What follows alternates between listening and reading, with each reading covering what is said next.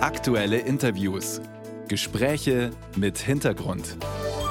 Ein Podcast von Bayern 2.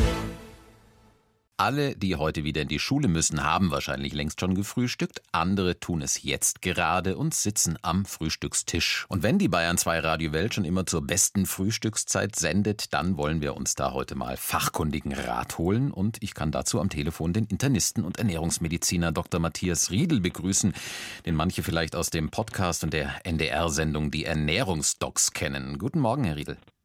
Moin aus Hamburg. Haben Sie denn schon gefrühstückt heute? Noch nicht, das ist ein bisschen früh jetzt, aber äh, gleich geht's los.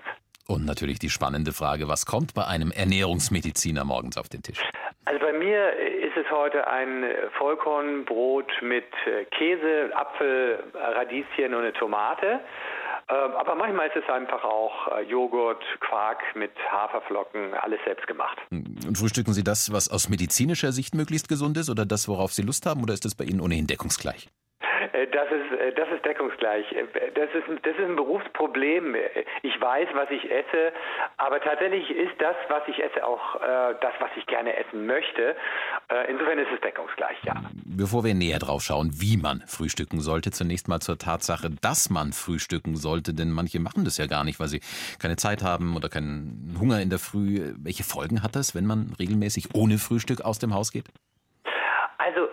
Langfristig, und das zeigen die Studien, ist es so, wer nicht frühstückt, der hat einen schlechteren Stoffwechsel. Wir wissen, dass Blutfette, ähm, aber auch das Diabetesrisiko dann steigen.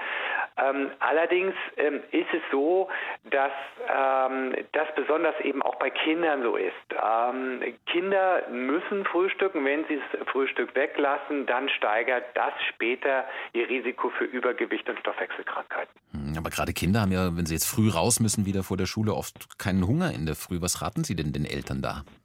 Ja, das Problem ist, dass die Schule zu früh anfängt. Kinder sind ja Langschläfer und morgens noch nicht so richtig wach. Ähm, hier äh, muss man einen Kompromiss machen, weil am Ende die Schule fängt ja nun mal so früh an. Äh, die Kinder brauchen schon etwas, äh, was bei ihnen tatsächlich Energie liefert, sonst sind sie in der Schule unkonzentrierter und weniger leistungsbereit. Und das, was man morgens frühstückt, entscheidet übrigens auch über die äh, Leistungsfähigkeit in den, in den äh, Prüfungen, weil wir wissen, dass 30 bis 41 Prozent bessere Prüfungsergebnisse geliefert werden, wenn die Kinder das Richtige frühstücken. Also äh, da muss man mit den Kindern äh, äh, reden, äh, was sie denn gerne essen. Am besten ist es auch, man gibt ihnen, wenn sie morgens nicht so gerne was essen, noch etwas mit fürs zweite Frühstück, wenn sie das so langsam in der dritten Stunde nach Mathe aufgewacht sind. Also das sind schon mal viele starke Argumente für ein gutes Frühstück bei Kindern. Bei Erwachsenen gilt das vermutlich äh, mit Abstrichen auch so. Äh, jetzt haben wir in der Umfrage vorhin schon gehört, wie unterschiedlich da die Gewohnheiten sind. Also die einen mögen morgens das Müsli, die anderen äh, die Semmel mit Marmelade, Rührei, Speck, was auch an, immer. Das ist reine Gewohnheit oder gibt es da wirklich unterschiedliche Typen? Also braucht jeder auch was anderes morgens? Also das ist tatsächlich eher kulturell geprägt. Während man in, in Kopenhagen eben doch mal so ein Fischbrötchen am Morgen isst, kann man sich das in München so gar nicht vorstellen. Und in äh, China ist es eben einfach äh, eine Suppe, in Japan äh, auch. Äh, traditionell haben die Menschen morgens immer das gegessen, was vom Abend übrig geblieben ist. Und das prägt halt die Kultur. Und die hat ja keinen Kühlschrank. Wir können aber auch aufs Frühstück verzichten und ein bisschen, eh, bisschen später frühstücken. Ähm, da haben wir noch genug Reserven. Man kann also erstmal auf die Jagd gehen oder auf die Suche nach was zu essen, wenn man jetzt mal an unsere Urväter denkt.